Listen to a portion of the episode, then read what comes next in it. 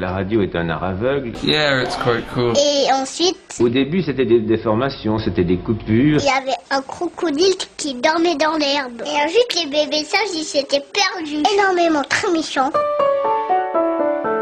Bonjour Photographier une personne, c'est affirmer qu'elle nous intéresse, a dit Bernard Arcan. Nous démarrons, comme vous le savez, depuis quelque temps déjà, ces podcasts par une citation. Une citation sur la photographie parce que nous accueillons un photographe, il s'appelle Harry Fate, il est photographe subaquatique. Euh, c'est quoi un photographe subaquatique? Eh bien, c'est un photographe qui plonge ses modèles dans l'eau, qui leur fait prendre la pose et puis clic-clac photo. Et c'est Harry Fate que nous allons découvrir, mais on va aussi découvrir son premier livre qui s'appelle Rebirth. C'est un livre dans lequel on trouve des photos qui subliment le corps féminin. Et puis dans l'eau, il n'y a aucune pression extérieure. Si vous souhaitez en savoir un petit peu plus sur Harry Fate, eh bien visitez euh, son site internet harryfate.com, Harry comme Harry Potter, et puis Fate F-A-Y-T. Et puis tout de suite, nous démarrons avec l'interview. Je lui ai demandé d'où lui venait justement sa passion à la fois pour l'eau et aussi pour la photo. Alors l'eau, c'est assez euh, inexplicable en fait. Euh, au plus loin je me rappelle, euh, mon premier souvenir avec l'eau, c'est quand j'avais l'âge de 4 ans. Je me rappelle être sur les épaules de mon parrain et d'avoir vraiment très très peur de l'eau en fait. Et ensuite, j'avais des problèmes d'audition. Je pouvais pas mettre ma tête sous l'eau parce qu'on m'avait opéré plusieurs fois aux oreilles. Et chaque fois, ben, j'ai eu des infections, etc., des otites chroniques, etc., parce que justement, je ne pouvais pas m'empêcher de nager sous l'eau. Voilà, à part ça, je ne sais pas vraiment. J'ai toujours une- adoré l'eau, mais je ne sais pas d'où ça me vient. Et, et la, la photo? Alors la photographie, là, c'était à l'âge de 14 ans, regardant le magazine. À l'époque, à l'époque c'était le Max Magazine. Euh, puis il y avait le Photo Magazine. Et en, en gros, bah, voilà, il y avait des jolies filles. euh, je trouvais ça très, très beau, les photos, etc. Et je me suis dit, ah, j'ai envie d'être photographe de mode pour refaire la même chose. Et ensuite, un peu plus tard, bah, je me suis rendu compte que je préférais photographier les filles seules que, le- que les vêtements. Donc, du coup, ben, j'étais assez mauvais en stylisme. Donc, du coup, voilà, j'ai eu l'occasion de, de faire du nu. Et ça s'est imposé un peu euh, naturellement. J'ai une question à vous poser. Les photos qu'on voit, il y en a quelques-unes ici chez vous, euh, c'est des montages ou bien vraiment vous prenez des photos en dessous de l'eau? Alors, il n'y a aucun montage, ou presque.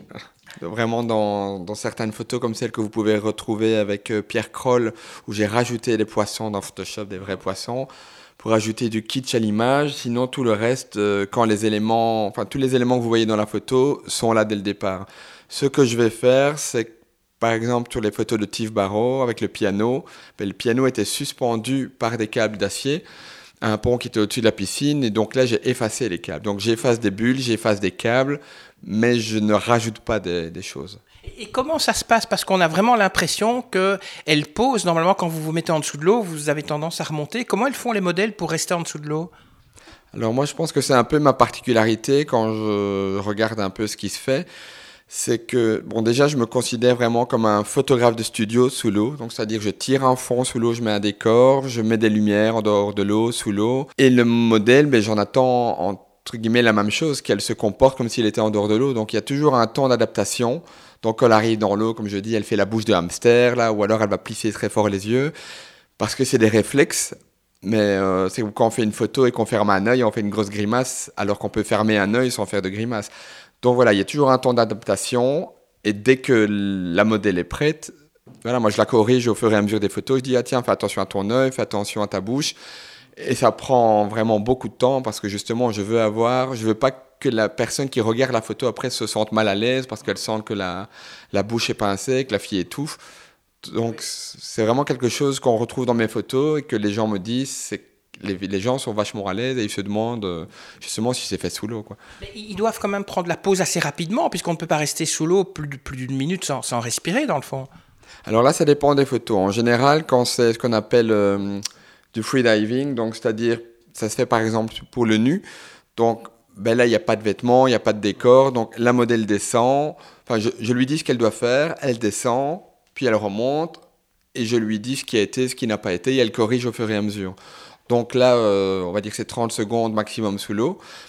Ensuite, dans des photos comme la série Active Barreau, ben là, elle était littéralement accrochée, ligotée au canapé. Il y avait une corde que j'ai effacée par après. Et là, en fait, il y a le plongeur qui venait lui apporter de l'air. Et, euh, dans mes souvenirs, il est bien resté 10 minutes sous l'eau sans remonter. Alors, vos modèles sont principalement féminins. Est-ce que sous l'eau, les, corps prennent une sorte d'autre dimension? Alors euh, oui, les corps prennent une autre dimension dans le sens que faut savoir dans le corps, ben voilà, on a du muscle, on a du, gras et on a des os. Et suivant, suivant la corpulence, il va y avoir des personnes, elles seront très maigres, elles vont couler comme, euh, comme une pierre. Il y en a d'autres, même corpulence, elles vont flotter. Donc je pense qu'il y a déjà la densité osseuse. Ensuite, euh, il y a au niveau de la graisse, suivant comme elle est disposée, par exemple, dans un, dans un visage. Si je fais un portrait sous l'eau, ben, parfois le visage euh, peut paraître plus gonflé parce que la graisse flotte. Et, euh, et, voilà, donc ça, par exemple, dans les séries que j'ai fait avec les nus, mais il faut savoir qu'un sein est constitué principalement de graisse, donc il va flotter d'une certaine façon, et que si je fais une poitrine qui était refaite, siliconée, ben, ça ne ça va pas agir de la même façon. Donc, ça, c'était vraiment un point d'honneur. Dans toutes les photos de ma série Rebirth, il n'y a vraiment aucune fille qui était euh, améliorée euh, chirurgicalement, on va dire. C'est tout des corps naturels. Je voulais non plus pas de, pas de tatouage. Je voulais vraiment le corps nu euh, le plus pur possible. Quoi. Et sous l'eau, est-ce que le corps est sublimé? Alors pour moi, oui, il est sublimé dans le sens qu'il ne subit pas vraiment de pression extérieure si vous faites des photos euh, de nu, imaginons dans un canapé sur, le, sur, sur la terre ferme, ben voilà, la cuisse va être écrasée, il va avoir vraiment une pression de l'extérieur, tandis que sous l'eau, c'est vraiment en apesanteur, les courbes ne sont pas modifiées. Euh, voilà, c'est vraiment très naturel. Et... Vous êtes ce qu'on appelle un, photographe subaquatique. Euh, votre inspiration, vous la, vous la puisez où? Alors l'inspiration, je dirais que l'inspiration pour mes portraits, me vient surtout des, des grands photographes contemporains comme David Lachapelle, euh, Tim Walker, Miles Aldridge, Rancinan, voilà, qui ont tous travaillé des thèmes et des décors chaque fois assez, assez chargés, pardon, que j'adore recréer quelque chose qui n'existe pas. Quoi. Je ne suis pas du tout au reportage, j'aime bien créer un décor, mais que ça raconte un peu, un peu une histoire en jouant avec la symbolique. Euh, donc, euh, pour ma série Modern Icons, par exemple, là, je m'inspire vraiment des grandes, euh, des grandes œuvres d'art, donc des grands thèmes de la peinture, donc comme la Madone, comme la, la Vénus de Botticelli. Euh, derrière, nous avons le. Ah, ah là là, c'est l'enlèvement de Europe et Zeus. J'ai fait les trois grâces. Donc là, je pars d'une peinture. Et donc, je, réinterprète tous les éléments qu'il y a dans la peinture. Donc il y a trois modèles, mais je vais utiliser trois modèles, mais je vais raconter une histoire totalement différente. Et vos photos, ce sont des exemplaires uniques ou bien vous en faites plusieurs? Alors les photos, euh, la plupart du temps, sont limitées à neuf exemplaires. Euh, maintenant, il y, a des, il y a parfois une édition, par exemple, une, euh, une œuvre qui s'appelle Le Chemin, que j'ai réalisée en fait pour le musée de la vie wallonne quand ils avaient, réalisé, quand ils avaient fait une exposition sur le football. On m'avait commandé une œuvre sur le football, mais celle-là, je l'ai imprimée en tant que vitrail, donc il fait plus de 2 mètres de haut. Il est vraiment. J'en ai fait un espèce de confessionnel, en fait, au dieu football. Et euh, donc, ça, par exemple, c'est une pièce unique. Voilà. Vous avez un leitmotiv, c'est quoi? Euh, j'ai un leitmotiv. Euh, oui, je dirais que dans l'eau, tout peut être fait, c'est qu'une question de budget et de créativité. Donc, par exemple, vous, vous êtes en train de m'interviewer là, le, micro tendu vers moi, ben, cette même scène, on peut la refaire sous l'eau, mais avec un rendu un peu plus surréaliste. Et moi, c'est vraiment ça que j'ai envie de faire, c'est couler le monde euh, et, sans, limite. Et plus, et plus c'est compliqué, ben, plus ça va m'exciter. Ah, des interviews sous je devrais essayer. Euh, le choix des modèles ou des mannequins, il se passe comment Puisque je suppose qu'ils doivent ou qu'elles doivent avoir une, des qualités un peu particulières? Ben, oui, ça dépend vraiment du, type de photo que je vais faire. Dans ma série Rebirth, ben là, c'était des corps nus. Donc là, c'était vraiment, on va dire, mes, mes goûts personnels. quoi. C'est vraiment euh, un joli corps, un joli visage qui me parle. Ensuite, pour euh, Modern Icons, ben là, je recherche quand même plus que j'appellerais des gueules, vraiment pour, euh, pour exprimer un, propos dans mes photos. C'est moins basé sur la beauté. Euh, là, par exemple, je cherche euh, pour une photo de, du Saint-Michel qui terrasse le démon. J'aimerais bien utiliser une personne modifiée corporellement. Vous voyez, il y a des gens comme ça qui sont tatoués de la tête, de, de la tête aux pieds avec des, implants en forme de, de cornes. Et j'aimerais bien avoir un, un personnage atypique comme ça pour pas commencer à faire du faux, etc. Et euh, voilà, mais en Belgique, c'est un peu difficile à trouver. J'aimerais pour un thème photographier des gens, euh, des obèses, mais très très gros, comme on voit aux États-Unis, euh, 300 kilos, mais en Belgique, c'est des profils qu'on ne trouve pas facilement non plus. Donc voilà, je suis aussi limité parce que, par les profils que je rencontre. Mais en général, c'est vrai que c'est quelque chose qui, dans une photo, ça prend du temps à trouver. Quoi. Et vous faites comment pour les, pour les chercher? C'est par petite annonce ou bien vous, faites, euh, euh, vous allez via des agences de, de, mannequins, par exemple? Alors, euh, quand c'est du commercial, c'est vrai que c'est souvent via des agences de mannequins, parce que là, on recherche des mannequins avec une expérience de la pose, etc.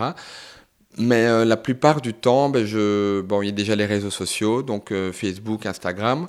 Et ensuite, il y a des, des, sites qui sont vraiment dédiés à mettre en, en contact les, va dire, les différents talents qu'il y a pour les photos, donc que ce soit les, photographes, les maquilleuses, les modèles, des sites comme Model Mayhem ou Purple Port, où là, c'est des filles qui ont un peu d'expérience ou non, elles, montrent plein de photos et puis un, on discute, puis il y a un échange qui se fait. Euh, voilà, la plupart du temps, c'est comme ça. En regardant justement ce, cette photo qui est la reproduction d'un tableau, euh, j'ai envie de vous poser la question, est-ce que les, photographes d'aujourd'hui sont en fait les peintres d'hier? Je dirais ça dépend quel photographe. Euh, moi, j'admire tellement les peintres d'hier que, que j'aurais du mal à me comparer à eux parce que... Mais en même temps, voilà, je fais des réinterprétations des grands thèmes de la peinture, mais par exemple, la, la Madone, la Vierge à l'enfant, ben, elle a été faite euh, au moins 100 fois quoi, par plein de, de peintres différents. Donc c'est un même thème qui était usité et qui était refait euh, différemment par plein d'artistes différents. Donc finalement, je m'inscris un peu dans cette lignée, mais que je l'inscris vraiment dans, notre époque. C'est vraiment, il y a un côté euh, pop art où je, parle vraiment de notre époque, que ce soit au niveau du, du, symbole que je vais utiliser ou du, voilà, de l'histoire que ça va raconter. Vous parliez d'aller chercher des modèles à l'étranger. Parfois, vous exposez vos photos à l'étranger aussi?